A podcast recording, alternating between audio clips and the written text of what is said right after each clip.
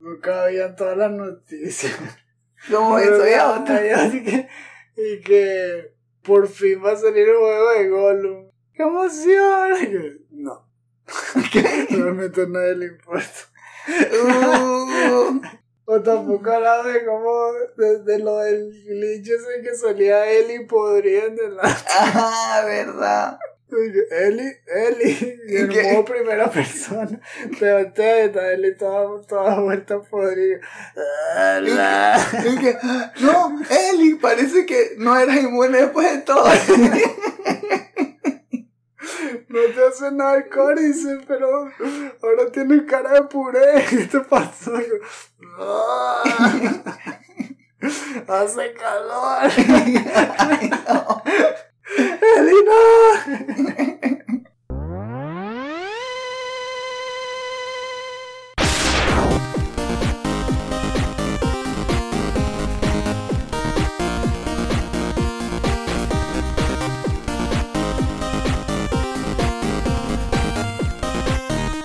Five, four, three, two, one.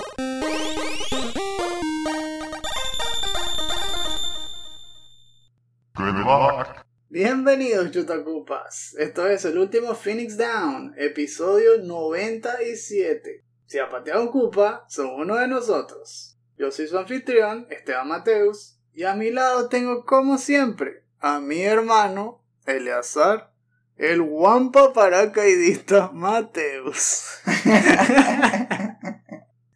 ¿Cómo está todo? Un guampa. Ay, Bien. ¿Te imaginas cómo se verá eso? ¿Cómo se verá un guampa tirándose de pecho sin paracaídas? Volándosele todos los pelos ahí. Todo concentrado. Como si fuera como una especie de personaje de, de una película de acción, así. que, wow, como que no le tiene miedo a eso para nada. Por si acaso no se recuerda que es un guampa. Son los bichos esos cachones peludos que atacaron a Luke en, en Hoth cuando estaba en una caverna. Pero ahora con pelo marrón y eso, porque ahora se ven así en, en Jedi Survivor. Para adaptarse con el ambiente. Y bueno, estoy, estoy pues, más que todo porque es un fin de semana largo. Eh. Oh yeah. El lunes, Día de Trabajador Internacionalmente. Eso incluye España. Y México y Venezuela y un poco el lugar donde nos están escuchando ahorita. Ahora no está escuchando, pero ahorita estoy haciéndose como, extendiendo el brazo, haciendo así como que, poniendo el pulgar así como, thumbs up, como que sí, Great. great. Tipo Street Fighter 6. Sí. Ah, para seguir con el tema también. Solamente tienen que buscar que la portada del juego ahí está.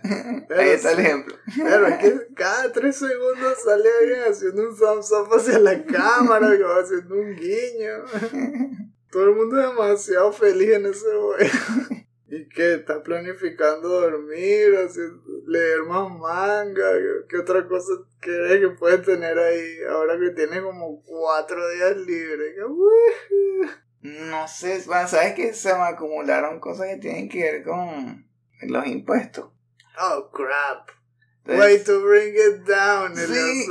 Es que imagínate, imagínate, justamente ahora se acabó como que el año, el, el año ese de renta. Entonces ya, ya hay que empezar a pensar a, a calcular todo. Y que, gracias, verdad. justamente ahora. Entonces, sí, yo también que, wey, to bring it down, personas de impuestos. No, era, uno no puede ir de la responsabilidad. Podemos jugar, pero también hay que pagar los impuestos y hacer todas esas cosas. Y- Eso cada vez estoy pensando en eso y que en alguno de estos, en alguno, algo, algo tengo que usar el tiempo para, para poner a hablar con ChatGPT crear algo que me ayude a ir más rápido, que, eso lo haga con un clic, una cosa así. Que impuestos fuera. Ajá, ahora, ahora sí, ahora sí va a descansar. Perro, si ChatGPT hace eso también, no, bro. Te ayuda a hacer el trabajo y además a cortar el tiempo tener los impuestos del día, ¿no? Vale. Bueno, y también esperamos que hayan pasado ustedes un buen mes de abril y que no les esté dando tanto fastidio los impuestos. Pero llénenlo. Háganlo también, porque si no, después nos echan la culpa. No, fue- no fuimos nosotros. si ustedes no llenaron los impuestos, ¿eh?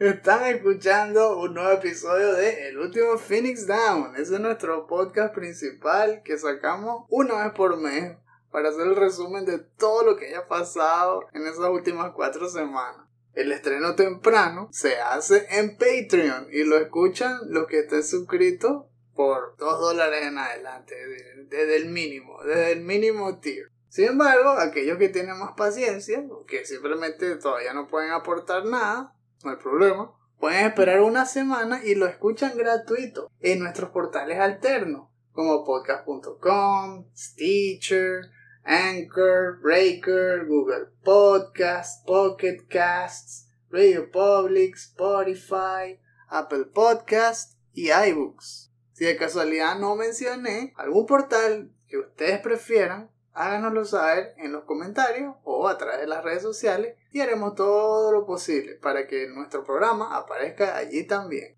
Ah, por cierto, gracias a las personas que han estado escuchando últimamente, hemos estado viendo la tendencia de la cantidad de personas que escuchan y como hemos visto que más personas lo están escuchando, así que gracias a los que han estado escuchando.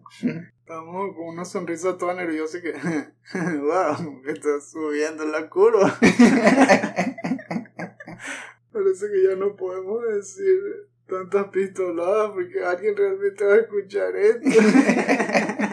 De verdad, gracias por todos los que nos están escuchando. Si de verdad quieren que este programa siga creciendo, compártalo aún más para que la comunidad aumente y empecemos entonces a tener conversaciones más grandes y añadir esos comentarios al programa y bueno, se, pondrían las cosas cada vez mejor. También les agradeceríamos si pueden evaluar el, el podcast en alguno de, de esos canales y ponerle cuatro o cinco estrellas y decir por qué. Eso también puede ayudar a que llegue a más personas.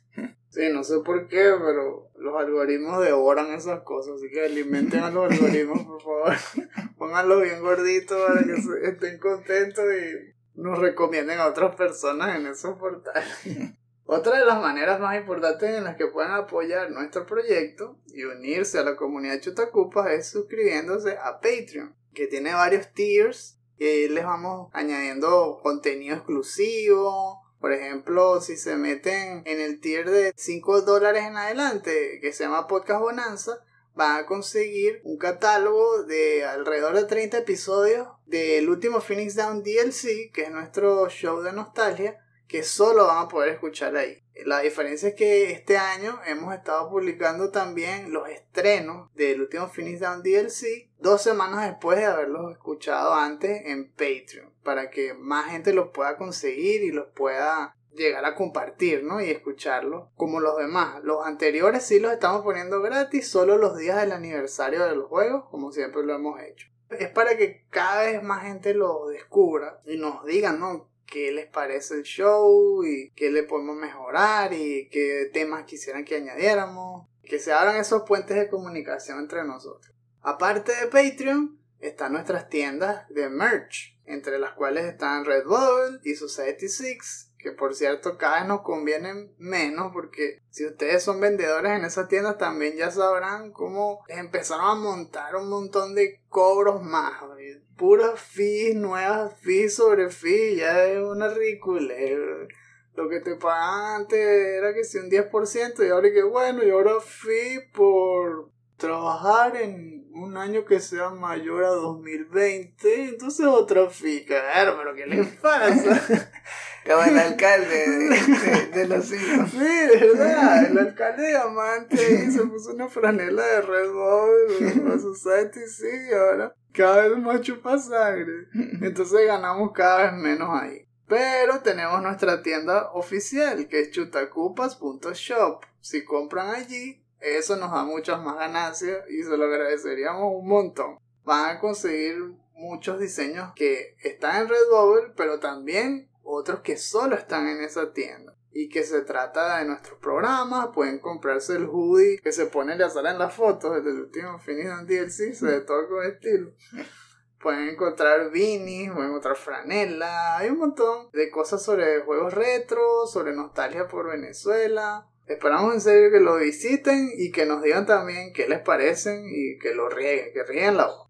Y no se olviden de nuestro canal de YouTube, que hemos estado poniendo también videos nuevos, especialmente sobre cómo hacemos los thumbnails de los episodios del último Finish Down DLC. Ese también está en pañales, estamos abiertos a sugerencias, a ver cómo se hace ese show más dinámico o con el contenido que ustedes quieran ver. Hasta ahora lo hemos concentrado en técnicas de dibujo, porque ese es el protagonista del thumbnail. Por ejemplo, yo les hablo de las referencias, les hablo un poco de historia, de lo que dijimos en el episodio del último Finidown DLC de ese mes y les pongo todo el proceso de dibujo, ¿no? De lápiz y tinta y coloreado y todo para los que les gusta dibujar y quieran aprender a hacer eso. Y por cierto, ya grabamos eh, uno de las tortugas y, está cocinándose el video sobre el, el de ese episodio.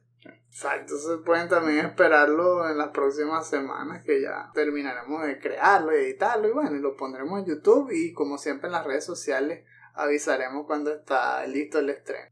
Muy bien, pero entonces ahora sí, ya es hora de que entremos de lleno en el show. Como siempre, está full de noticias. Esto siempre me recuerda como es empacar una maleta justo antes de irnos de viaje. Trata de meterle todo lo que pueda y está súper gordo, casi que no cierra. Te montas encima y luego le das al cierre para ver si tranca pero al mismo tiempo te da miedo de que le metiste tanto que te van a cobrar sobrepeso en el aeropuerto. bueno, más o menos ese es el proceso mes a mes. Tenemos una torre de noticias y vamos a tratar de filtrar las mejores de las mejores, las más interesantes o las que les den más risa o las que hablen de temas que ustedes necesiten saber. Y eso es lo que hacemos en cada show. Vamos a tratar de entretenerlos, esperemos que lo disfruten. Pónganse bien cómodos, suban el volumen de los audífonos porque es hora de hablar sobre videojuegos.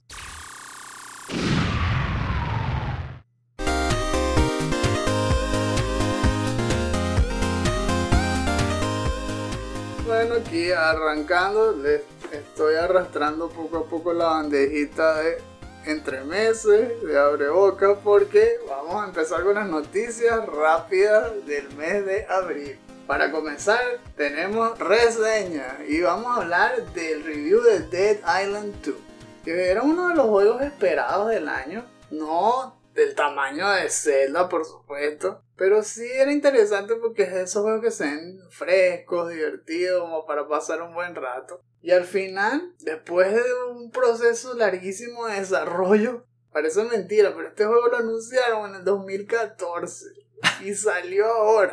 O sea, que casi que le ganó a Diablo 3, que tardó como 8 años en hacerse, una cosa así. Y por fin salió, había cambiado de manos de tres estudios, lo habían estado desarrollando y cerraban o quebraban y se lo dan al otro y quebraban y se lo dan al otro hasta que por fin salió. Y terminó siendo un juego bastante decente. No fue un juego malo porque muchos decían que iba a ser un desastre por, por el proceso que tuvo. Y como hemos visto ya en las reseñas de Metacritic y eso lleva 74 en Metacritic y en OpenCritic 75 y si te pones a ver las notas individuales, es literalmente así como dice Huber de, de Easy Like Swimming in Sense. Todo el mundo le puso 7 a este juego, 7 sobre 10, 70.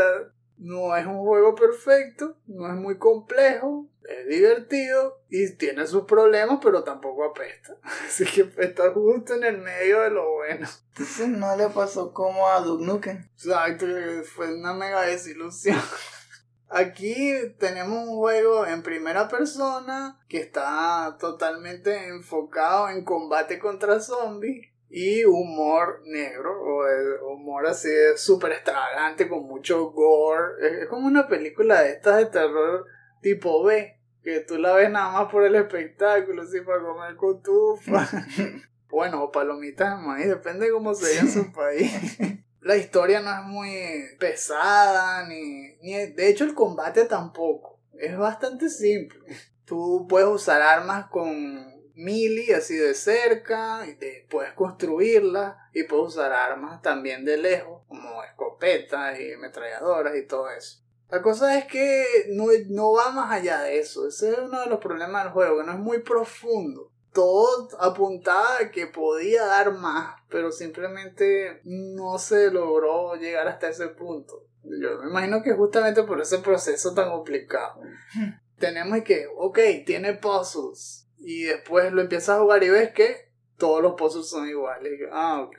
O sea, era un buen puzzle, pero todos eran igualitos. Y yo, bueno, no hay mucha variedad.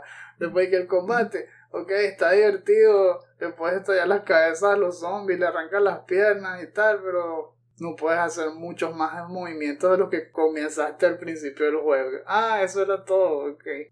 puedes crear armas. Y poco después lo mismo. Ah, pero no puedo crear más tipos de armas que las que creé al principio, sino ligeramente mejores. ah, bueno, no, no llego más ahí. y así. Entonces depende de tu expectativa, de, de, de, lo que piensas hacer con el juego, si es realmente para pasar un ratico después del trabajo, antes de irte a dormir, reírte un poco, matar un poco de zombies y ya. O si estabas esperando una mega historia épica. El otro problema es que como es un juego corto y no es muy profundo, a veces da dolor gastar en esos 70 dólares porque es un juego a precio completo. Entonces algunos opinan que es mejor comprárselo cuando baje de precio o esperar a que lo metan en Plus o Game Pass o algo de ese estilo. Ups, para eso le va a pegar en su métrica. Exacto, ese es el problema. Uno diría también que no tiene ese futuro tan, tan asegurado, pero Después salieron las noticias que ya vendió un millón de copias, así que yo creo que recuperaron el dinero. Bueno, los que quieran después, después. Está divertido el juego. Es tal cual, si quieren algo sencillo para matar el tiempo y les gusta el tema esto de los zombies y pasear por Los Ángeles, porque hay varias secciones de, Los Ángeles, que si la playa, los estudios de cine y todo, tiene un poco de cada cosa vale la pena. Si no, espérense que baje de precio y le dan una oportunidad. La otra gran reseña que salió en el mes de abril fue no un juego, sino la película de un juego. Porque de Mario, de Super Mario Bros. Movie, dio pura paliza.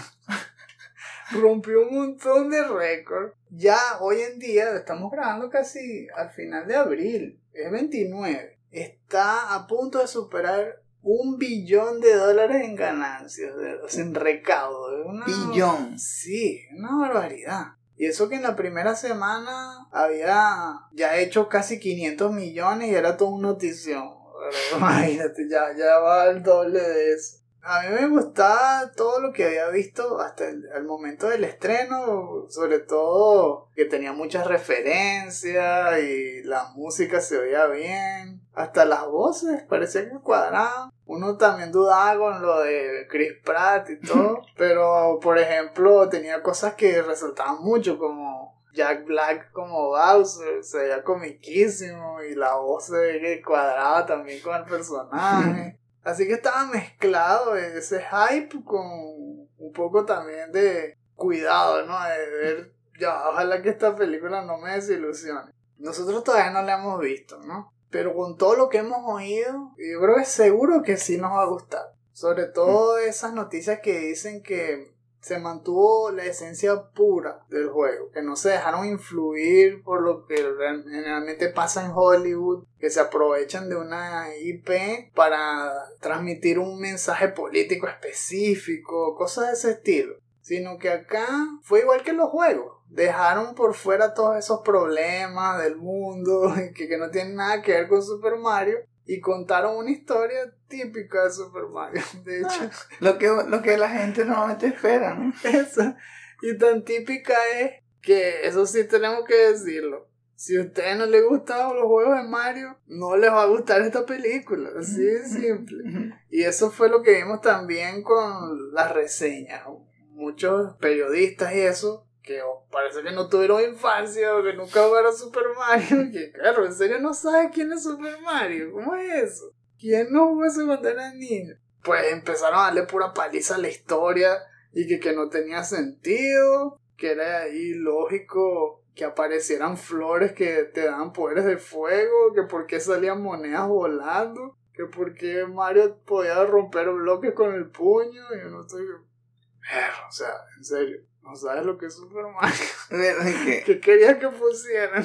que tuviste apartado un tiempo para jugar el juego. ¿Verdad? Eh, Así que por eso esas críticas no, no pareciera cuadrar con esto. No, no debieron ver, no debieron haber ido a ver esa película. Los que saben del juego y fueron a verla salieron felices. Eso es lo que les podemos asegurar que, que sí está bien hecho, que no los va a defraudar la película al menos. Si no creen que va a ganar el Oscar, ok, claro, pero sí los, los hace reír, los va a hacer recordar los mejores momentos de muchos de los juegos, porque parece que tienen mil referencias por segundo, no, no solamente sobre Mario, sino de Nintendo en general. Hay referencias a otros juegos de, de los comienzos de Nintendo, personajes como Easter eggs. Estás haciendo como el tipo de, de Street Fighter. Ah, como.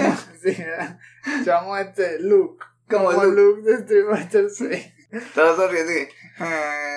Oh, yeah. Y tiene Mario Kart, tiene una escena de Mario Kart, wow. Yo digo que si esto tiene éxito, wow. Nintendo se va a volver el nuevo Disney. O el nuevo Marvel, pero el, el buen Marvel, no el actual. Porque van a poder armar un universo cinematográfico que puede coronarse cada, qué sé yo, 3, 4 años con una película de Super Smash, por ejemplo. Y que realmente sirva como un- una historia que permita a las personas escaparse de los problemas actuales, realmente disfrutar de ese mundo. No meter nada que, que tenga que ver con discriminación o algo que realmente empiece a prender fuego. Exacto, porque es que para eso no es Mario. Y Mario puede ayudar desde otro punto de vista. Mario puede hacer reír a todo el mundo. Puede, hacer, puede contar historias agradables para toda la familia. No hay necesidad de que se metan esos temas que no cuadran con su historia, porque para eso pueden hacerse otro tipo de películas, otro tipo de documentales. O sea, no se está diciendo que no, que no se hable de los problemas del mundo. Solo que para eso no es Mario. Y al menos Nintendo lo entiende bien. Y por eso hicieron un buen producto. Y están ahora cosechando los beneficios de la buena decisión. Esperemos entonces que Nintendo siga produciendo estas películas de buena calidad. Ojalá que la que siguiente sea Zelda. Uh, me encantaría que sea Zelda. Aunque tal vez, como ya tienen los personajes hechos, capaz hagan una, qué sé yo, de Luigi's Mansion. Eso también me cuadraría. Ya, tendrían adelantado Luigi, ya, ya pusieron cosas parecidas en los pósters de esta película. Mm, ¿Quién sabe? Puede ser. Bueno, ya veremos, pero arrancó el universo cinematográfico de Nintendo y empezó con todo. Lo otro nuevo que vimos esta semana, justo antes de que grabáramos, fue el nuevo trailer de Armor Core 6, Fires of Rubicon, de From Software, que no se sabía si realmente iba a salir este año. Y resulta que no solo lo revelaron, sino ya dijeron la fecha y todo. Va a arrancar el 25 de agosto y lo van a estrenar en PlayStation 4, PlayStation 5, Xbox Series S y X y en PC. Joder, a mí me gustó bastante ese trailer. Se ve épico y se nota que adaptaron al menos el estilo de narrativa de la serie Souls en cuanto al, al tema sombrío, a la seriedad con la que hablan los personajes, con la parte de mostrar estas, estos landscapes, estas vistas panorámicas épicas, pero ahora sci-fi. Salimos de castillos y todo, ahora instalaciones enormes llenas de mechs, ahora en vez de hechizos son cluster bombs, ahora se lanzan un montón de misiles y tienen lanzallamas, láser, Todos esos efectos especiales se ven bastante realistas y se, se ve muy bien hecho, la verdad. Y aquí estamos diciendo lo que vimos en el trailer, pero también hubo entrevistas que aclararon muchas dudas. Por ejemplo, en IGN vino este Yasunori Ogura, que es el productor de From Software, y explicó un poco más del juego. Por ejemplo, que este juego tiene una historia que se separa de las otras cinco, de, de los cinco juegos pasados. no sé si llega al punto de ser un reboot, pero es en el mismo universo, solo que independiente y no necesitas haber jugado ningún otro Armor Core. Cualquiera que, que le parezca interesante puede eh, jugarlo y entenderlo. Menos mal. Aquí se trata de una guerra que ocurre en un planeta que se llama Rubicon y todo es para obtener una especie de sustancia, un nuevo mineral que se llama Coral. Y la pelea es entre los que viven en el planeta Rubicon, que parece que es un planeta casi desértico porque un desastre destruyó casi todo y los que quedaron ahí quedaron vivos por muy poco y han estado aguantando. Y una raza extraterrestre toda corporativa que descubrió el mineral en ese planeta y ahora quieren invadirlo para saquearlo estilo Avatar. ¿Qué les pasa? ¿Por qué? ¿Qué... Entonces esa guerra es entre mechs, los extraterrestres y no sé si son humanos porque nunca muestran cómo se ven los buenos. Bueno, los buenos entre comillas porque tú realmente eres un mercenario y piloteas un Armor Core. Con eso es que arranca la historia. El gameplay se basa en dos cosas, es en combate y en construir mechs. Y eso le da un toque de, individualidad. Cada quien puede construir un mech como quiera. Hay un montón de partes que puedes elegir.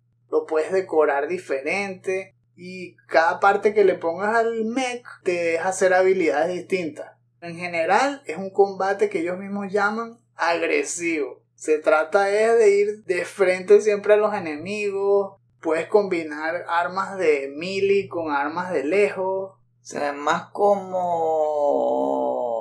Bloodborne. Eso, yo creo. Es más estilo combate de Bloodborne. No sé si tiene lo de eh, recuperas la vida cuando te pegan, cuando les pegas, pero, pero si tiene, por ejemplo, Stagger, estilo Final Fantasy VII Remake o, o ah. Sekiro, cuando le rompes la barra de Stagger al enemigo, cae aturdido o le empieza a doler más el daño. Entonces la idea es, la idea es agobiarlo, es caerle encima y atacarlo rápido para que quede en stagger y destruirlo, cosas así. O sea, es súper emocionante. Y los bosses son gigantes. Y además ya sabemos cómo From Software es diseñando bosses. Debe ser épico. Me gusta bastante cómo se ve. Y este nuevo trailer parece mentira que luego ya vaya a salir dentro de tan poco.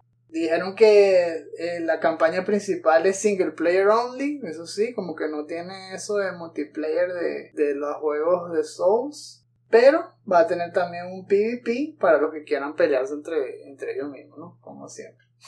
ya falta poco para ver cómo queda ese juego.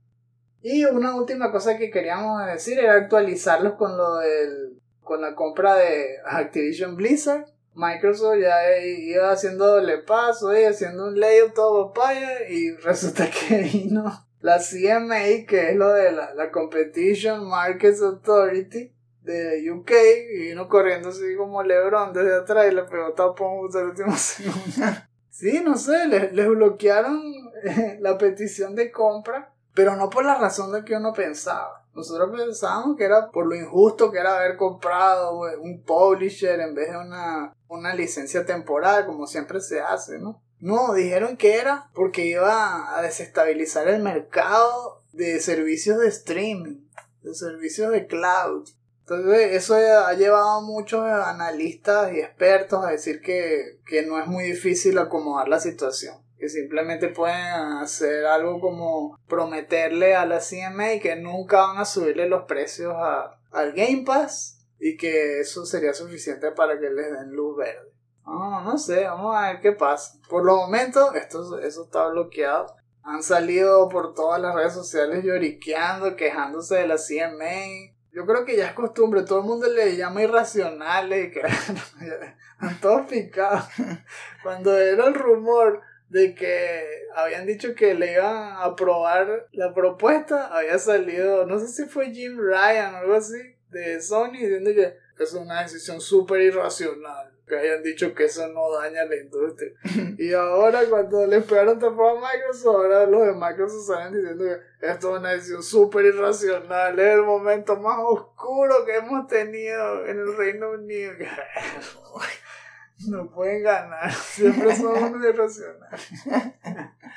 bueno, Vamos a ver qué pasa cuando Microsoft meta la apelación y si hacen cambios o no para que le den luz verde o se rinden. Lo que sí estamos seguros es que va a tardar mucho más tiempo en aprobarse si eso se aprueba. Como muy bueno sería final de este año. Ok, ya. Últimas migajas aquí del, de la areboca. Digamos lo que sí, son como las últimas papitas que quedan en la bolsa. Vamos a pasarlas bien rápido. Como siempre salieron nuevos logos o compañías que cambiaron de logo. EA FC, el Fútbol Club, mostró su nuevo logo, es un triángulo. Y ya estoy que, ok, no se pagaron mucho. Y Remedy cambió de logo también, no, no sé por qué. Ahora es una R toda distorsionada ahí con la bala metida en el medio y todo. Quién sabe, si es que quieren también agrandarse. Otra cosa toda loca, Sega compró Robio, la compañía que hizo Angry Birds, por 775 millones de dólares. Todo el mundo está diciendo que es porque ahora quieren meterse con juegos móviles, así que prepárense para ver puro Angry Birds con cara de Sonic y Tails en su celular en los próximos meses o años. Atari también gastó un dineral comprando como 100 licencias de juegos de los 80 y 90, incluyendo a Bobsy. Y todo el mundo rascándose la cabeza y que, pero ¿por qué Atari? Si vas a gastar dinero, ¿por qué Bobsy? Diablo 4, Gold, ya están asegurando que está lista la primera fase de- del juego, o sea, la, la copia principal y que sí va a estrenarse el 6 de junio, es seguro. Y va a haber un nuevo beta que ellos le llaman Server Slam del 12 al 14 de mayo y quieren que todo el mundo participe. En la última sección vamos a titularla Nos vemos porque se despidió E3, Suicide Squad, Kill the Justice League, que ahora sí es oficial, retrasado hasta el 2 de febrero del 2024. Y Dreams, el juego este que es para crear juegos en PlayStation 4, ya Sony se cansó de ello, dijeron que no va a haber más apoyo online a partir del primero de septiembre. Y para muchos esto tardó demasiado en venir porque Dream nunca vendía bien, tenía pocos jugadores y nunca hacían nada para, para darle más vida. Por ejemplo, ese juego sí debieron haberlo sacado en PC. Ese juego sí tenían que haberlo enlazado con la PlayStation Network para que la gente creara juegos que pudiese vender en la PlayStation Network. Nada de eso lo hicieron. Bueno, entonces eh, fue una desilusión para todo, para Sony, para Media Molecule Sí, y se acabó el sueño. no, no, no pusieron los incentivos, entonces. Tulum. Por cierto, después de que le pegaron tapón a Dreams, Mark Healy, uno de los fundadores de Media Molecule, renunció y se fue. Así que bueno, se ve feo para Media Molecule.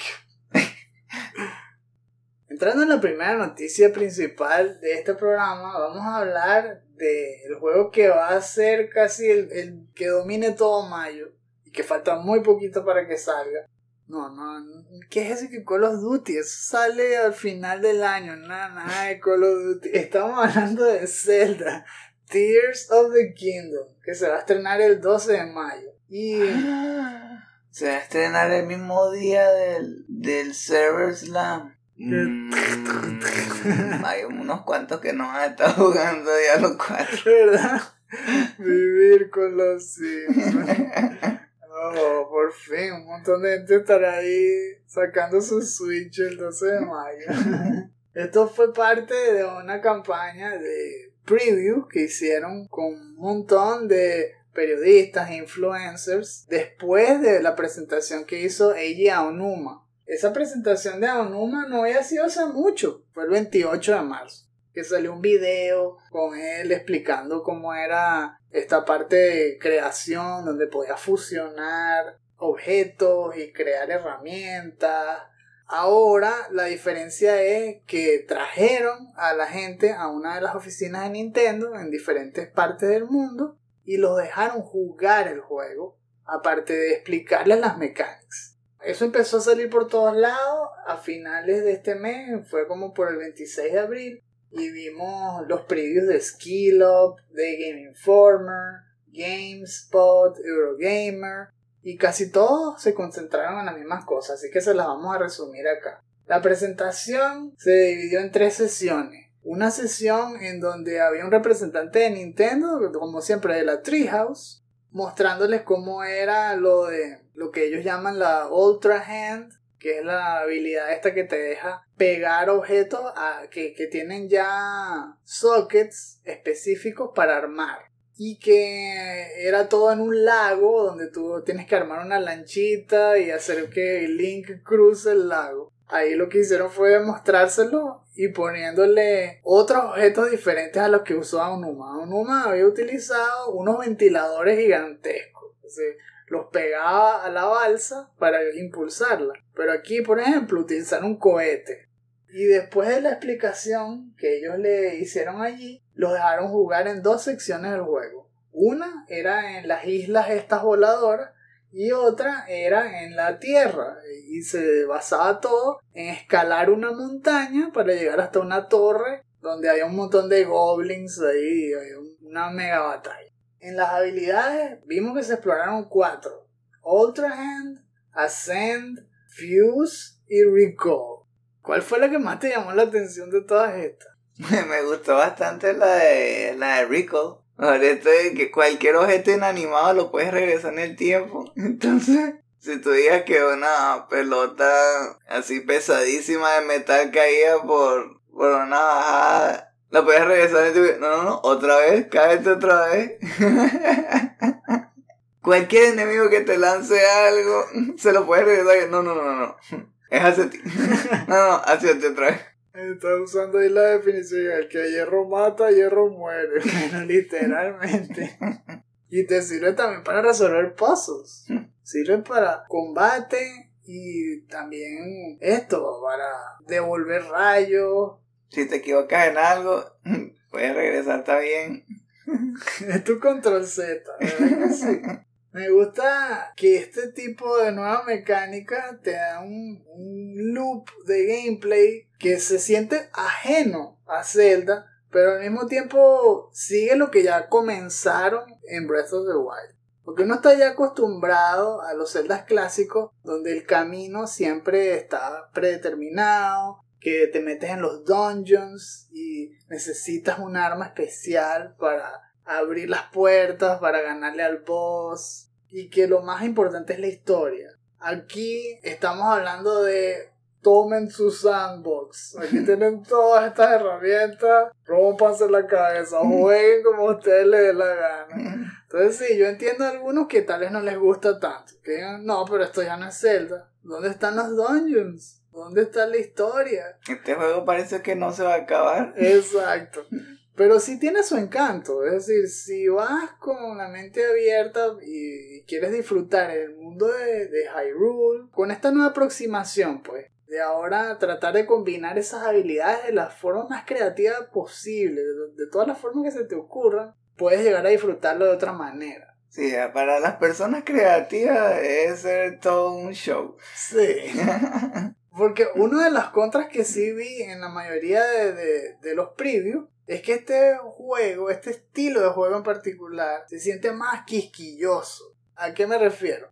En un Zelda clásico, tu objetivo sería ver a tal torre. Y la forma de ir es montándote en el pone y subir por el puente. Ya, esa es la única vía. Pero no, ahora entonces te dan una montaña de tablas de madera o te, te ponen un montón de artefactos tirados en el piso y tú tienes que pensar qué vas a hacer con eso. Entonces te tienes que hacer pruebas, ensayo y error y, ver si no te sale bien por qué fue y desarmarlo, volverlo a armar. Es como ponerte a hacer Lego. Estaba pensando en lo que dijiste de las conversaciones en el colegio cuando salió Zelda por primera vez. Que me imagino que varios niños estarán después en el colegio hablando, ah, no, yo lo hice así, no, yo lo hice esta otra cosa, yo hice esto más bien, yo creé esto.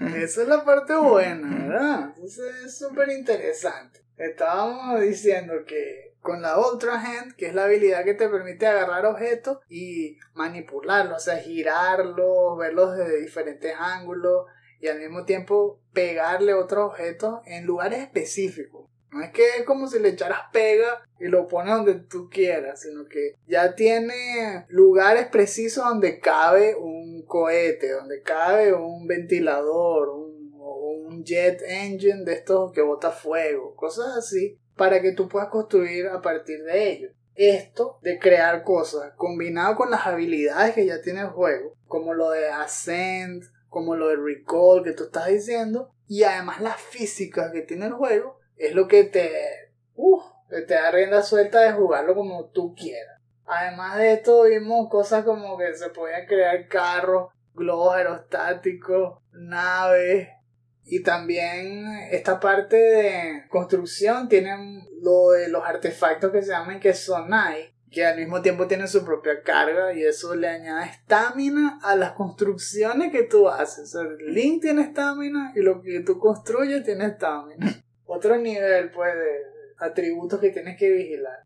Y aparte de eso, está Fuse, que habla de combinar entre sí un montón de materiales que ya existan en el juego. No es que tú lo construyes, sino que empiezas a probar. ¿Qué pasa si le pongo un honguito a la flecha? ¿Qué pasa si le pongo un ojo a la flecha?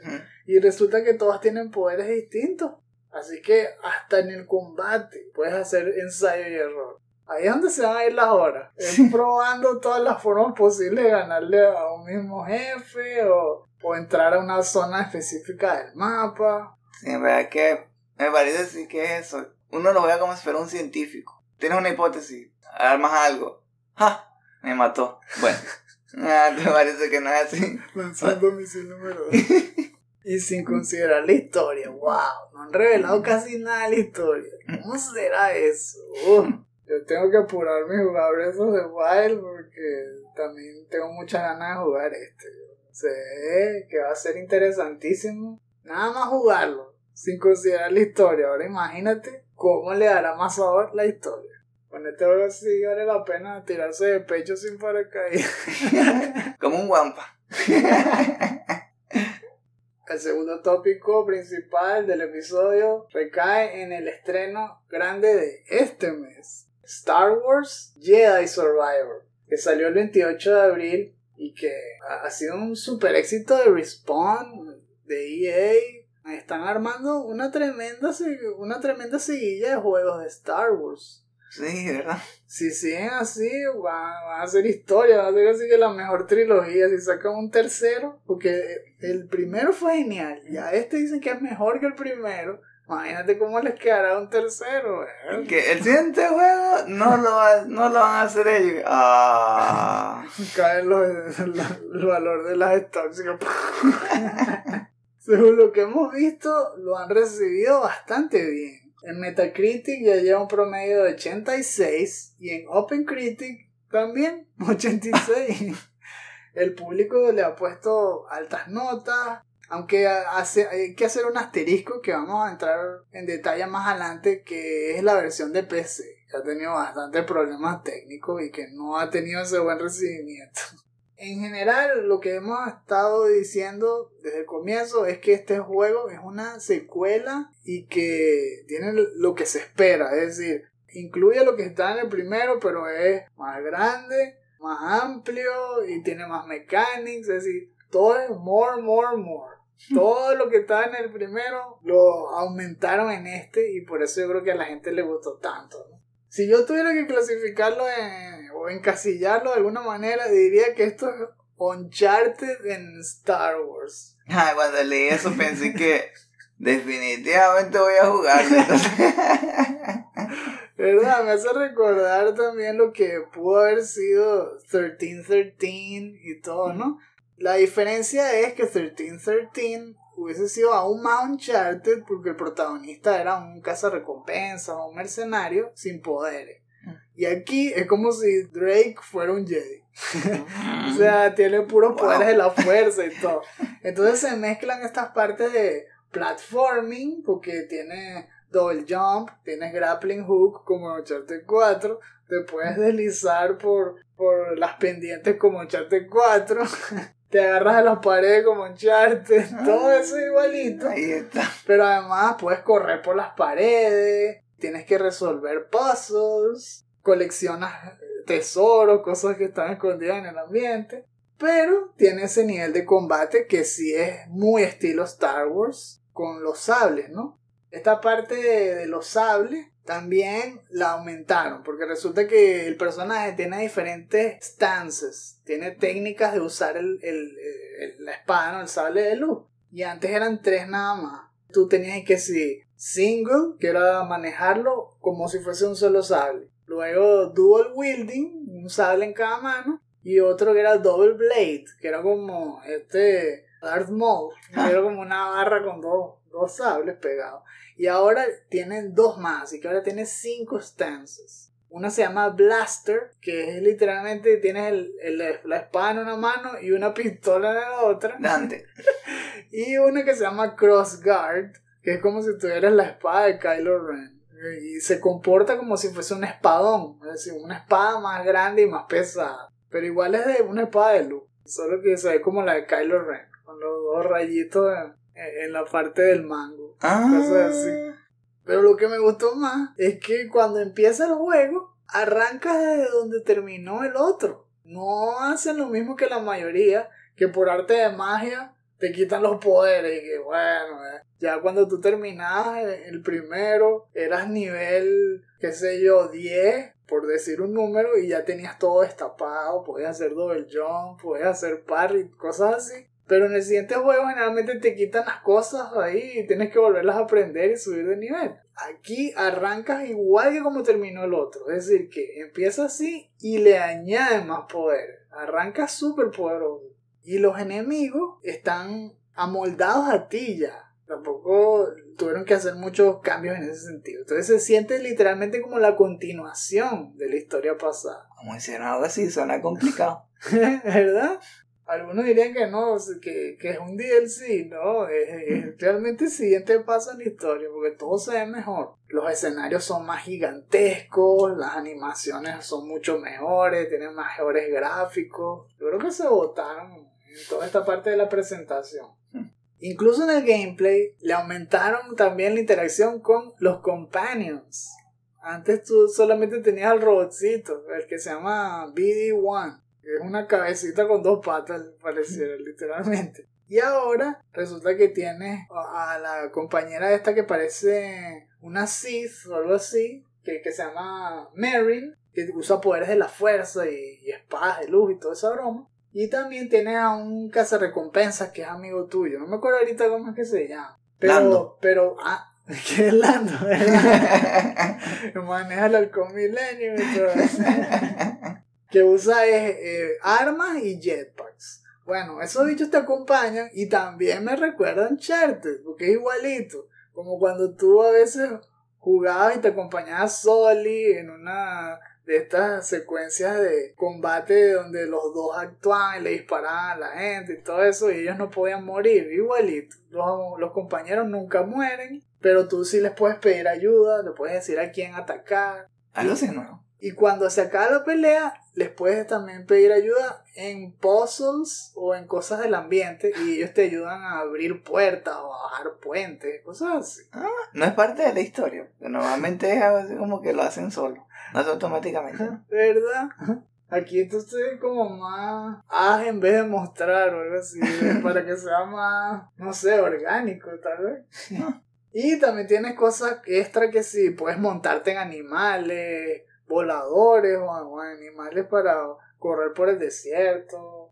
Hay un hub donde puedes empezar a meter NPCs porque haces, qué sé yo, una side quest y rescatas gente. Resulta que se destapan como un vendedor ahora en el hub, estilo Assassin's Creed, que tú vas creando nuevas tienditas que se destapan. Hay secciones donde puedes, qué sé yo, cambiarle el look ah, al tipo de acá al Kestis, el protagonista. Le cambias el peinado, le cambias la ropa, un montón Sí. de cosas. Eso me parece interesante porque ¿verdad? eso lo hace parecer más a un charter porque dice, ah, voy a ir a un lugar donde, donde es frío, entonces va, ok, comprar, comprar ropa contra el frío, no sé. Ah, de calor, ah, ok, ropa de desierto. Ay, lo otro, lo otro me gustó, de moverse por el ambiente, que parece que uno puede destapar construcciones o abrir caminos como para ir más rápido, llegar, para moverse más rápido entre los lugares, ¿no? Pero súper útil, ¿verdad? Sobre todo porque los mapas son gigantescos. Para hacer como fast travel, cosas así. Y en el combate me gusta esto de el enfoque en literalmente las habilidades de lucha que tienen que ver con parry y aprenderte los patrones, ¿no? Eso suele ser así, ¿no? Pero son bastante exigentes, eso sí. Puedes morir un montón de veces en algunos bosses porque simplemente no te aprendes todos los poderes a tiempo y tienes que estarlo asimilando, ¿no? Saber cuándo bloquear, cuándo no, porque hay poderes que son imbloqueables, entonces tienes esta pila un montón de cosas ahí. Me gusta que puedas arrancarle los brazos y las piernas a la gente. Hay robots que los puedes picar por la mitad. Eso siempre me recuerda a Jedi Outcast. Pero hasta ahora todavía no llega al punto en que era Jedi Outcast que cualquier enemigo pueda morir un solo golpe. Cualquiera, hasta el último jefe. Aquí todavía está lo de las barras de vida y bueno, se siente más como un juego. Otro era más realista. Por eso es que no llegó a ser 90 o Y me gusta que también tiene un montón de variedad. Tiene mucha variedad de enemigos. Pues, Están los Stormtroopers, están mercenarios, robots de combate. Entonces se, se ve ese puente entre las prequels y, lo- y lo- las películas que estábamos acostumbrados, las clásicas. Ves rancors también, o sea, eh, animales, los que estamos diciendo. Y otras cosas, que si unos toritos, unas cosas y todas nuevas que nunca habíamos visto en las películas. Lo de la customización, se me había olvidado decir, también puedes hacerlo con los sables de luz. Entonces puedes cambiar el color del sable, el mango, todo, todo. Puedes crear un sable único para ti. Finísimo. Y las personas reaccionarán a eso como que "¡Ah! tiene un sable de luz de cis. Oh, por Dios. Crap. No. Bueno, ya que estás tocando el lado oscuro de la fuerza, este juego no es perfecto, tiene bastantes glitches y tienen que estar pendientes y preparados para eso. Resulta que especialmente tiene crashes, el juego se te cae, se guinda, hasta en PlayStation 5, o sea, en Ah. Xbox, PlayStation 5, PC, en todas las versiones. Y se cae justo en las cutscenes. Eso apesta porque justamente los autosaves ocurren después de las cutscenes. Entonces, a esta gente que lo le ha hecho reseñas le pasa que después de haber muerto mil veces contra un boss, lo pasan, viene la cutscene siguiendo el juego y perdieron el progreso y tenían que volverle a ganar el boss No, que pues. les había costado un montón. Entonces, bueno, jueguenlo a su propio riesgo. Pero no hay problemas en eso de que se pierde el archivo que grabaste, ¿verdad? Hasta Entonces- ahora no, no, no se corrompe el archivo. Ah, bien. Exacto, a ver, ese sería el colmo. Sí. Ahora- y además corrompido. A ver, dime que. Ajá. Ah, seguí dos en la cosa. Ah, bueno, ya le gané. Ah, ok, ahora grabé. Siguiente día se, corrompió el archivo. No, it seems with your anger. El archivo se corrompió. Ya, otro defecto que tiene ahí fastidioso, que empieza a hacer stuttering, es decir, que el juego se, se enlentece, cae la frame rate pero bestialmente también en alguna pelea y en las cutscenes. No sé qué pasaba en las cutscenes. Ah, Entonces a veces un personaje empieza a hablar más lento, empieza a moverse raro en la mitad de una cutscene. y la. Súper extraño. Uno tendrá esa funcionalidad para saltarse la cosa. ¿Verdad? Yo creo que eso es lo que van a poner en el parche. Skip the cutscene. Esa, que, que tener eso y que uno pueda ver la cutscene después. Que se vayan grabando. Entonces, de que, ajá, skip, grabo. Ahora, ¿cuál fue la cutscene? Explíqueme la historia. Ah, ah, ah, ahora sí, ahora sí. Deberían grabar antes de la cutscene, ¿qué es eso? No sé qué diablos les pasó ahí. Ahí se rebalaron. Y lo último cuchimbo es que es pesadísimo. Pesadísimo. Resulta que son como 147 gigas. Perro. Eso es más que Final Fantasy VII Remake. Se pasa. Ustedes verán entonces qué tanto es la atracción de la fuerza que tiene este juego. Si le dan chance ahora, si esperan que lo- le pongan parches y lo resuelvan. Pero de que es bueno, es bueno. Así que vale la pena que le den su oportunidad tarde o temprano. Ok, Lazar, es hora de hacerle fatality a esta sección del programa con las menciones honoríficas. Ja. Número 1.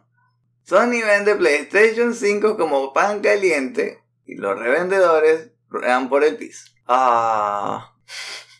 En un mes lleno de noticias curiosas, como rumores de un potencial nuevo dispositivo de juego remoto, el Q-Lite, que se conecta con el PlayStation 5, pero solo puede jugarse dentro de tu propia casa, o una patente sobre controles que te calientan o te enfrían las manos, en serio, Sony ha logrado el milagro de hacer desaparecer el problema de escasez de su consola estrella, el PlayStation 5. Ya puede encontrarse en la mayoría de las tiendas, y ahora lo que desaparece es el dinero de los bolsillos de los felices jugadores mientras por fin traen la Next Gen a su hogar. Ya supera las 38 millones de unidades vendidas. Mientras tanto, los pobres revendedores que con tanto cariño chuparon sangre desde el 2020, ahora se quedan con todas sus unidades frías y se han visto obligados a rematarlas porque nadie se las quiere comprar. Ah, ¿a quién queremos engañar? Sóbense, que eso se hincha. Pero tranquilo, ya llegó su salvación. Gasten ahora miles de dólares abarrotándose de PlayStation VR 2 para que dentro de unos meses también tengan que rematarlo y por fin la gente pueda meterse en la ola VR a un precio más decente.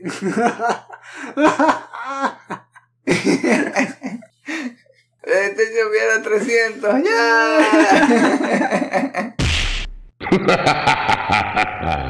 Outstanding. Número 2. ¿Quieres Kidditch? Bájate de la mula. O la escoba. Cuando Hogwarts Legacy salió hace un par de meses, curiosamente carecía de algo que todos los fans de Harry Potter querían experimentar, pero no pudieron. Jugar un poco de Kidditch. Sometidos a volar por canchas desoladas del deporte ficticio sin que nadie se animara nunca a lanzarse una pinche caimanero.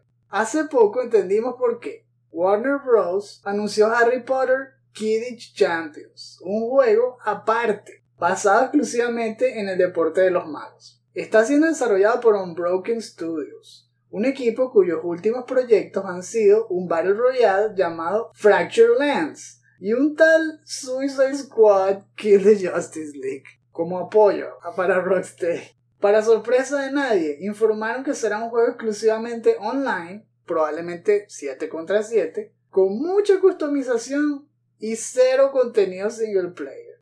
¿Qué? ¿Que quieren un modo torneo? ¿O que se recree el Mundial de Kidditch? Claro, todo es posible. Por un módico precio. Superb. Y número 3. Square Enix tiene demasiadas ganas de mostrarnos Final Fantasy XVI. Algunos dicen que la moderación es el tesoro del prudente. Square Enix dice, al diablo eso, métele turbo hasta que explote el motor. Justo cuando pensamos que nos habían mostrado un montón sobre Final Fantasy XVI en su campaña de marzo, cuando invitaron a varios periodistas o influencers para jugarlo, el 13 de abril lanzaron todo un State of Play presentado por Naoki Yoshida, el productor, con 25 minutos más llenos de revelaciones potentes sobre el combate, todos los mundos que vas a visitar, las batallas de icons, todos los enemigos, cómo la historia te va a sorprender con flashbacks del protagonista. Uy, ya, creo que era mejor que no dijera eso. Se pasaron. ¿Qué? ¿Que falta otro State of Play de 40 minutos para mostrar más? No, no puede ser. ¿Qué es eso? ¿Qué es eso? Yoshida acaba de saltar la baranda de nuestro balcón y viene corriendo hacia nosotros con una laptop a todo volumen. Está mostrándonos y que el final de Final Fantasy XVI. No, no vale, basta. Claro que me lo voy a comprar. Tranquilo. Sí, ya pues, ya. La persiana, va, baja la persiana, baja la persiana, baja la persiana. Piazo de loco.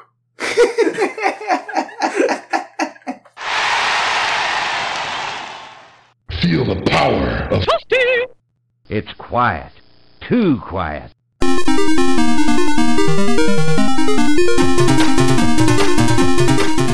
Cómodamente ya pasamos a la sección de lo que estamos jugando. Y en esta parte del show les voy a hablar del demo de Street Fighter 6. que tuve la oportunidad de probar hace nada. De hecho, lo jugué justo antes de que grabáramos este show para tenerlo bien fresco. Todo esto vino después del estreno de un showcase que hicieron hace también unos días nada más. Los de Capcom te invitaron ahí, creo que, ¿cómo era? Little, Little Wayne, algo así, el rapero ese que tiene puro metal en los dientes. Yo no sé qué tiene que ver con Street Fighter, pero lo trajeron para que mostrara entonces todos estos nuevos modos de juego que están enfocándose ellos, ¿no? Y de hecho todo eso, menos el de Battle Hub, están presentes en el demo. Fíjense, el demo muestra una sección basada en lo que ellos llaman el World Tour y otro que lo que ellos llaman el Fighting Ground.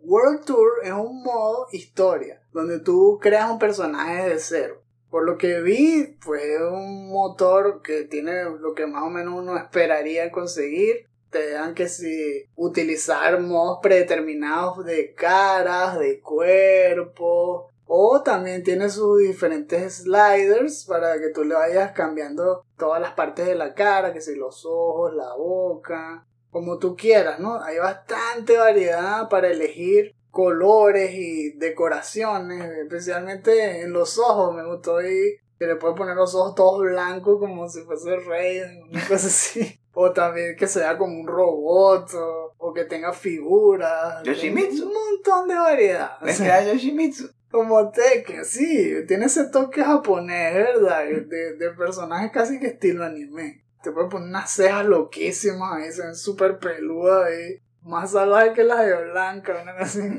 Si te ve Blanca te diría que te pasaste. eso. Y también en las proporciones del cuerpo, puedes variar todo también lo que tú quieras, que si la longitud de los brazos, si eres gordo, flaco, todo. La voz varía también, puedes ponerte voz de joven, de adulto, de anciano. Y llevar eso todo al modo historia, en donde te vuelves un aprendiz de Luke, que es uno de los personajes este que estamos diciendo que es súper animado y súper feliz, que todo el tiempo le hace thumbs up a la pantalla. y ahí tú empiezas a aprender todas las nuevas técnicas que te presenta el juego. Una de las cosas más diferentes que yo he visto en este es el modo de los controles. Hay un modo clásico y un modo que ellos le llaman moderno, que yo creo que es para que se haga más amigable a los que nunca han jugado Street Fighter. El modo clásico es donde te dejan utilizar que si tres botones de patada, tres botones de puño, como siempre, el, el low, el medium y el high. Ah. Y en cambio, en el modo moderno, en un solo botón se resumen los tres tipos de golpes. Es, es un solo botón para hacer light, uno para medium, uno para high. Y el cuarto botón es para hacer special moves de un solo golpe. Le das un toque y ya se aduquen o cosas así. No tienes que hacer las combinaciones. ¿Qué? Es como en Smashing Brothers. Puede ser, ¿verdad? El Magic Brother es algo parecido a eso. Sí, e- es para facilitarlo. Tú puedes utilizar cualquier modo el que te parezca más cómodo. Para el modo World Tour yo utilicé el moderno y para los otros modos que ya son más clásicos, porque es con los verdaderos luchadores, utilicé el clásico. En el World Tour vas espaciando por todos lados en la ciudad que le llaman Metro City, pero es New York, ¿no? Es igualito que Nueva York. Metro City, como a ustedes ya les sonará, es del mundo de Final Fight, que tiene su historial, ¿no? De estar conectado con el mundo de Street Fighter. Y salen personajes de Final Fight, sale Hagar, o sea, hablan sobre Hagar, están los enemigos de Final Fight, los malandros y todo. Y todo eso se mezcla ahí en una historia de, de tratar de subir de nivel, con experiencias, le ganas a la gente que está en la calle, que eso me parece súper fumado. Tú puedes retar a, a quien sea ahí, vas caminando por la calle que, y todos tienen un nivel en la cabeza y a cualquiera le puedes empezar a caer a golpe y que, ok, tú contra mí ya, y nadie llama a la policía, ¿qué es eso? Vamos a pelear en el estacionamiento. ya, ahora mismo, plomo. Están en Times Square y un tipo está comiendo perro caliente y, y sí, tú puedes ir caminando hacia él y que tú contra mí ya, ya empiezan a pelear. Que, ¿qué? Cálmense, vale. Todo el mundo es un cocainómano ahí, todos son unos picados. Y entonces te puedes comprar cosas para customizar el personaje. Es todo basado en eso, en subirlo de nivel, aprender nuevos movimientos y ir conociendo y destapando las habilidades de los verdaderos luchadores del juego. que aparecen en distintas partes del mundo. O sea, esto solamente es New York o Metro City, pero resulta que puedes ir comprando boletos de avión y viajar, que si Italia, viajar a otros lugares para conocer a los otros jugadores del roster. Ir a Tailandia y eso. Exacto. El otro modo es el de Fighting Ground, que es para hacer peleas uno contra uno. También tiene un montón de tutoriales y un montón de cosas súper finas para poder aprender a jugar. Lo que más me gustó aquí fue con Ryu ver el montón de, de poderes nuevos que tiene. Lo nuevo aquí es que tienes dos barras distintas que estar pendiente. Una es que se llama y que Super Art, que te deja hacer poderes más potentes estilo Mortal Kombat, que tú puedes hacer a, por ejemplo, lanzar el arpón o lanzar el arpón gastando energía para que pegara más duro, cosas así. Igual acá, puedes hacerlo de el Hadouken, pero después es mejorado, entonces le llaman que si Shinku Hadouken, o igual otros poderes que son que si el, el Hashogeki, que son con golpe con las dos palmas de las manos es más lento, y, pero se usa como para bloquear movimientos, como una especie de parry. También lo puedes hacer con poder, entonces Shin, Hashoyeki, Shin, Shoryuken, tiene sus versiones. Y aparte de eso, hay una forma de gastar energía que se llama Drive. Y esos son poderes que son aún más complejos porque se usan para romperle la defensa al oponente, o sea, son casi que imbloqueables con medios normales pero al mismo tiempo hay un drive defensivo. Entonces, si alguien te hace un drive, tú puedes hacer un parry de drive específicamente. Le añade un montón de mecánicas que hacen esas peleas aún más cerebrales. O sea, es súper interesante. Me gustó bastante lo que probé ahí. El tutorial es, es extenso y de verdad es didáctico. Uno aprende bastante ahí. Lo puedes poner en cámara lenta, contar los frames, puedes hacer un montón de cosas. Solamente se podía jugar con Ryu y Luke. Eso sí fue lo chido. Y, Ah. el, y el otro modo que está El ahí. peor demo que, que he escuchado. Hay uno que batallas extremas, que son súper locas, que son, son como Super Smash. Ahí le pones reglas locas, puedes hacer que vengan puros toros corriendo por la etapa y se atropellen. Puedes cambiarle las condiciones de victoria, un montón de cosas así. Y aún más loco será lo del Battle Hub, que no sale en el demo. Porque eso ya tiene que ver con online. Y ahí es donde tú realmente puedes ir a un salón de maquinitas y jugar los Street Fighter clásicos y todo. Me retar a las personas que están jugando maquinitas. Verdad también. Pero si los restas como es caerles a golpe de verdad o caerles a golpe de la maquinita. Que elige cualquiera de los dos. Te reto que a pegarme a mí o a ganarme. Pero ya veremos, también falta poco para que salga, pero el demo estuvo con estilo. Si pueden, descárguenlo y pruébenlo. Yo lo probé en PlayStation 4, pero también está en las Next Gen. Yo seguí aquí con Diablo 2 Resurrected. ¿Recuerdan eso que dije que si me encuentro con algún problema, entonces voy a hacer lo que dijo Mr. Lama y voy a ir a matar a Rakanichu varias veces? Bueno, llegué hasta la torre de la condesa. Y me costó bastante llegar al final, la verdad, al, último nivel. Pero lo más difícil fue que apenas entré en ese, último nivel, me tocó como que la peor combinación de cartas y como un grupo grande de arqueras con un boss y todas ahí listas para atacar al que, quien sea que tuviera entrar ahí, ¿no? Entonces no tuve, no tuve vida, morí a los pocos minutos y dije, bien, yo creo que no, no, no va a poder recuperar mi cuerpo, voy a tener que grabar. Entonces, Oh my god. grabé. Después regreso. Y digo, bueno, mejor me apuro porque ya se me está acabando el tiempo, ¿no? Yo tengo que ir para allá. Debería tratar de ir lo más rápido posible. Ok. Me llega el primer jefe, también arqueros. Me lanzó una flecha de veneno. Y de repente se me empieza a bajar la vida bastante rápido. Y dije, "Ah, pero espera. Ah, bueno, ese que tengo baja la resistencia, ok. Realmente no, soy- no, no, mi build no es muy bueno como para ataques de lejos, la verdad. Voy a tratar de subirme la mayor cantidad de resistencia posible y bueno. Y estás en Hell, ¿no? Estás en Sí, estoy, estoy, estoy, estoy. Ok. Muere la arquera y me costó. Pero murió. Ajá. Debe. El primer boss group con una arquera.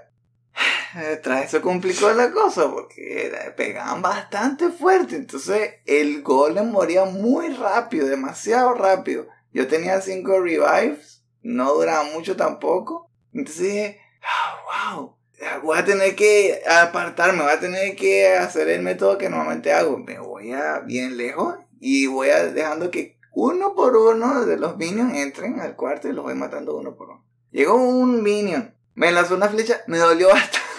Y dije, "Ah, bueno, creo que no va a pasar, no va a poder matar a este boss group. Voy a tratar de correr lo más posible, no ir por otro lado. Cuando apenas giro y entro en el siguiente, en la siguiente puerta, otro boss group con arqueros y que, wow, pero no puedo pasar por aquí tampoco. Entonces otra vez me eché para atrás y dije, oja, ajá, voy a hacer, voy a ponerme todas las defensas como si estuviera peleando contra Val, algo así como si estuviera. Y me fui, tomé todas las pociones contra resi- resistencia contra frío. Se los di al, al ayudante, me tomé pociones contra el veneno. Me puse todos los charms, lo llené full. Mi inventario me lo llené full de charms, de resistencia, todo lo que encontré. Bien, entro. La arquera me lanza una flecha y me baja mucho más de la mitad de la vida. "Ah, voy a morir, sí, no puedo. Y eso es todo lo que tengo. Grabé y dije, ya, lo dejo, ya. Tuve que pasar otro día investigando porque dije, no, tengo que resetear las habilidades. Ese no tiene vida porque aunque me hubiera ido con Rakanillo a entrenar, no, no importaba la cantidad de horas. Yo creo que no hubiera podido pasar eso, esa misión. Entonces, eh, lo investigué bien y entonces ahí fue donde tú también me ayudaste y me dijiste, ah, mira, tal vez debería buscar un build que tenga que ver con hueso o veneno, pero tienes que concentrarte en uno y, y también están esas armas excepcionales, ¿no? Después de que armé todo así, toda la habilidad y quise hacer como una spreadsheet pensando en las habilidades que tenía y lo calculé para que fuera alguien que no solamente fuera muy efectivo contra los que ataquen de cerca, sino de lejos. Y es con habilidades de hueso. Me olvidé de muchas de las cosas que había hecho para Revive. Que así que dos Revive. Dos Revive, pero que fueran así como bastante fuertes. Ya, ya. El Golem le había puesto bastantes puntos. Cero. no, no, eres muy bueno ya. Chao, vale. Eh, será como de eh, un anzuelo ahí. La mascotica del equipo. Sí, sí. Eh, distraerlos un rato. Sí. Pero todo lo demás se fue a maldiciones, que son muy efectivas si le subes suficientes puntos, porque la duración se reduce a un cuarto cuando llegas a Hell. Entonces, tuve que subirle bastante puntos a las que estaba usando mucho que me estaban sirviendo en Nightmare, para que tuvieran el nivel que realmente me iba a ser útil, ¿no? Mm. Además, la idea era atraparlos a los enemigos, atraparlos en una prisión de huesos. A las arqueras, o sea, a veces le hace difícil, ¿no? Que tienen que, no pueden salirse de ahí, no pueden escapar. Y pueden invocar al golem para que se meta y pelee contra ella. El Ya. Bueno, ya no, no ha salido mucho. ¿verdad? Hay que, ah, un golem. ah. Bueno, pero lo más importante, el Bone Spirit. Le subí un montón y pienso subirle como hasta nivel 20. O sea, es como la habilidad clave. Me consume bastante maná, pero bastante efectivo. Así sí he podido, porque además, mientras más puntos le doy a la, a la prisión, más se me aumenta la armadura de hueso y resisto bastante daño. Entonces ahora una, una flecha no me puede matar así tan fácil. Lánzame otra, pues. Buen intento. Así se puede avanzar. Sí me cuesta mucho estar mucho tiempo lanzando hechizos porque oh, consumen bastante maná. Necesito una armadura que me dé más, más maná. Siempre tengo que ir a la ciudad a recargar las pociones. Pero los bosses mueren. Y puede llegar y matar a la condesa. Y ahí quedé. Porque cuando hice esa misión, ya entré a la- al siguiente lugar que era Tamoe Highlands, creo que se llama. Vi un grupo. Me costó bastante matarlo y dije, ah, no, ya se me acabó el tiempo. Tal vez puedo, tal vez puedo hacer un poco más. Y lo primero que vi fue como que tres arqueras. Y de repente vi que tenían la, eh, la hora esa de fanatismo. Y eso que hace que me peguen muchísimo más rápido. Y después vino, vi otro boss group como de cinco o seis arqueras y corriendo hacia mí. Bueno, ahí. No. ya. Eso va a. Bueno, será la próxima vez ya, gracias. Te pasa como Daniel, que que ves un, un enjambre de, de, de puros enemigos y te quedas un segundo más viendo a ver quién faltaba y se son la cabeza nada más de diablo. Ok, ya. ya, ahí se acabó, se acabó el asesino. Te pasaste, güey. Así tampoco.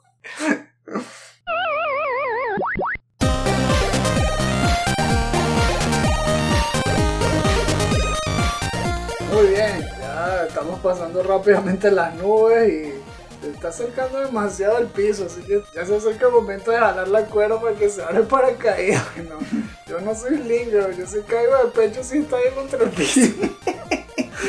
Pero antes, ¡se te olvidó!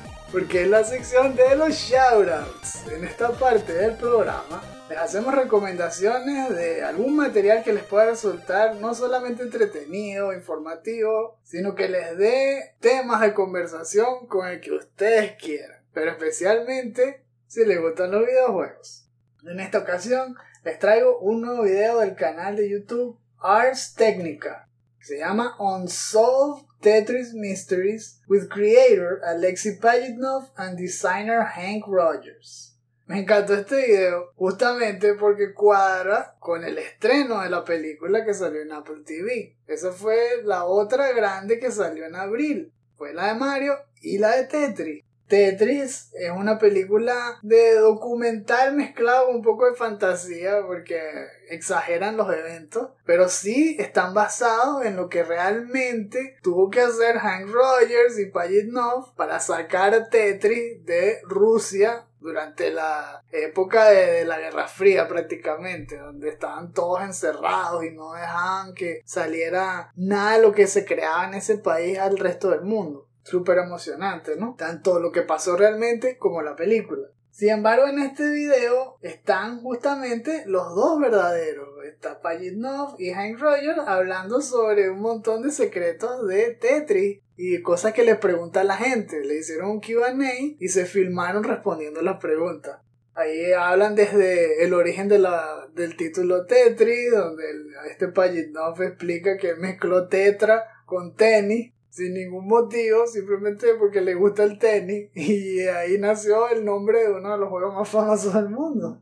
Que si lo programó en Pascal, que es un programa súper básico que era lo único que podían correr las computadoras en Rusia porque eran súper anticuadas y que ni siquiera podía hacer gráficos y entonces los bloques eran dos corchetes pegados y y después tenía que armarlos para que formaran cuatro bloques y así era como se formaban, que si un, un bloque de Tetris eran como ocho corchetes pegados uno al lado del otro, súper interesante. Que si los retos que tuvieron que superar para diseñar los diferentes modos de Tetris cuando iba avanzando en el tiempo. Porque para él el, preferido siempre será el de PC, el primero que hizo y cómo lo adaptaron. Pero después, obviamente ustedes saben, eso salió en Super Nintendo, en PlayStation, ha salido en celular, en todas las formas posibles. Y ellos han tenido siempre que estar reuniéndose para ver qué mechanics nuevas le meten, cómo hacer que el juego siempre se sienta fresco. Bueno, y de todas esas cosas hablan ahí en el video. Me encantó. Tiene esa mezcla de historia y de game design que para mí es lo que hace que sepan mejor eh, esos programas que uno puede disfrutar.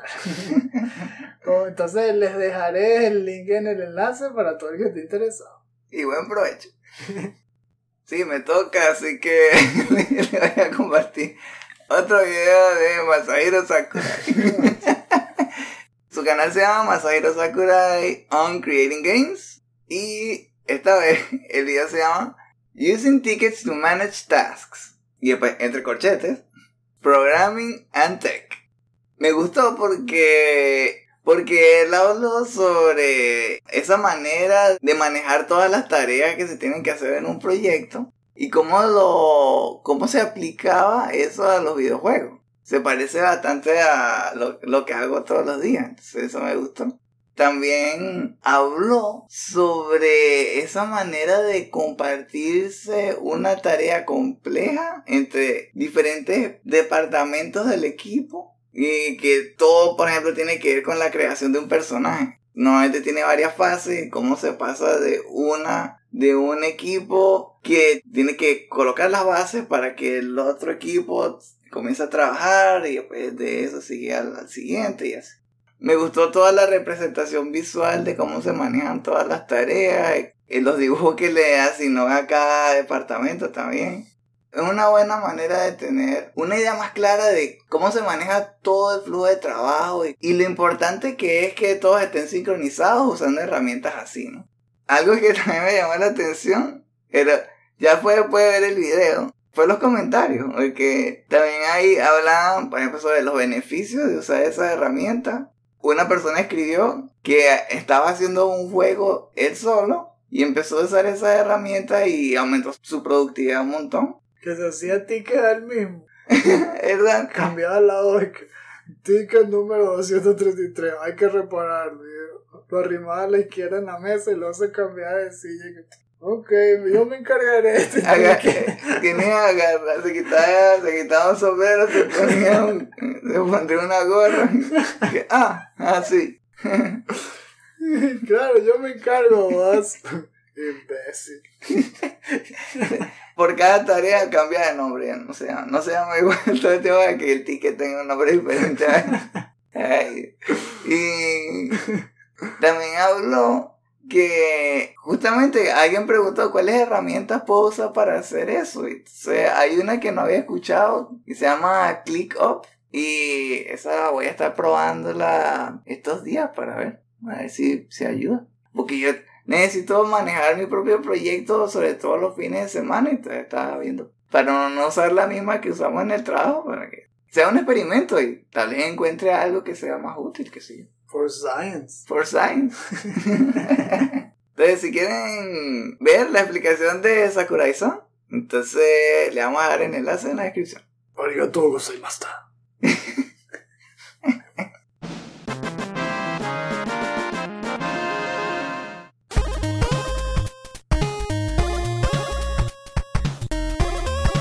Bien, ya abrimos el paracaídas.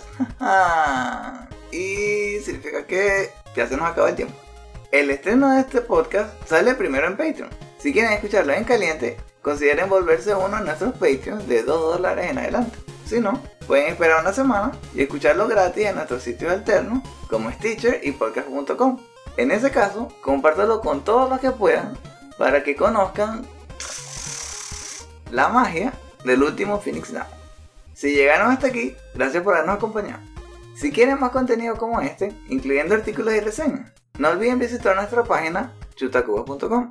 Eso es chuta, k o o p a s.com, chutacubas.com, así como nuestras cuentas de Twitter y Facebook, donde dan noticias sobre juegos desde indie a AAA, promociones de nuestros productos y clips de nuestros programas. Los invitamos a que dejen sus comentarios en la sección inferior o en nuestras redes sociales. Nos gustaría saber, ¿qué les parece Dead Island 2? ¿Lo piensan probar? Tal vez no para terminarlo, pero para probarlo. ¿Ya vieron la película de Mario? Nosotros la tenemos aquí en la lista, está pendiente. Veanla en inglés, por favor. ¿Verdad? a que se seque más todavía la versión de los videojuegos, ¿no? Y que no se pierdan a Jack Black, en serio, da pura paliza como Bowser. Ah, verdad, verdad. Ya tienen apartado el dinero para comprarse Tears of the Kingdom. Nosotros sabemos que Daniel ya lo tiene apartado. Cuando escucharon que Jay Survivor se parecía a un chart, ya dijeron, ajá, ¿cuál? ¿Cómo es que se llama? Qué momento, sale Chubaca con bigote, plomo lámpara. Una Chubaca como Sally. un buque con un puro ahí, una franela allá. Entonces ya se pasaron. Ya empieza a bajar de 85, 80, 65. que sacó 90. Que... Ay, pusieron un Wookiee que se ve como Soli. 80, 70, 60, 50, 0. Si se suscriben al tío de Pocas Bonanza, sus comentarios podrán ser incluidos en los futuros episodios del último Phoenix Down. En Patreon podrán encontrar muchos otros beneficios especiales, como destapar episodios exclusivos, acceso al estreno temprano de nuestro podcast complementario del último Phoenix Down DLC y su catálogo de episodios clásicos. Si quieren saber más, visiten nuestra página patreon.com slash.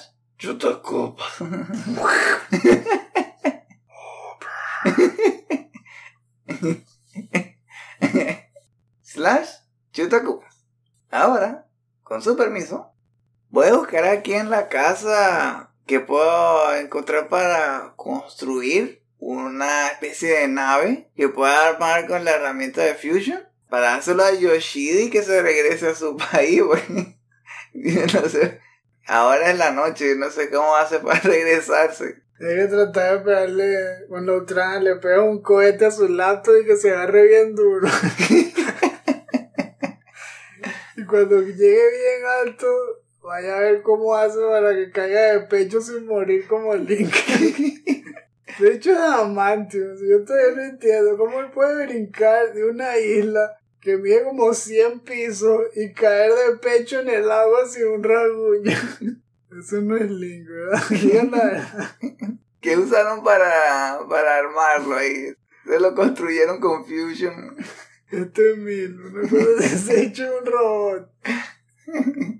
Y ya pasa en alguna parte del juego, recibir un golpe contundente en la cara y se va a ver partido así por la mitad, uno, un ojo todo en rojo, así, mm, brillando así, luz fosforescente. Por eso es que no habla, ¿viste? Es una máquina.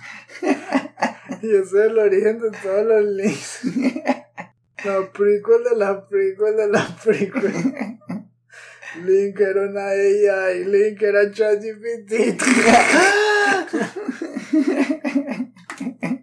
6 grados de separación, Zelda ChatGPT. Ahora que seguimos. No hay escape, le usar todo es una AI. Ahora todo tiene sentido. bueno, entonces, nos vemos el mes que viene. Si están en Patreon, ya podrían escuchar el DLC, el último DLC de las tortugas. Si no, ya sería la semana que viene en las redes sociales. Y en cuanto al siguiente episodio del DLC, ya sería dentro de tres semanas. En Patreon. Y no le vamos a decir el tema todavía. Ajá. Please be excited. y recuerden, no hay quits, solo retries.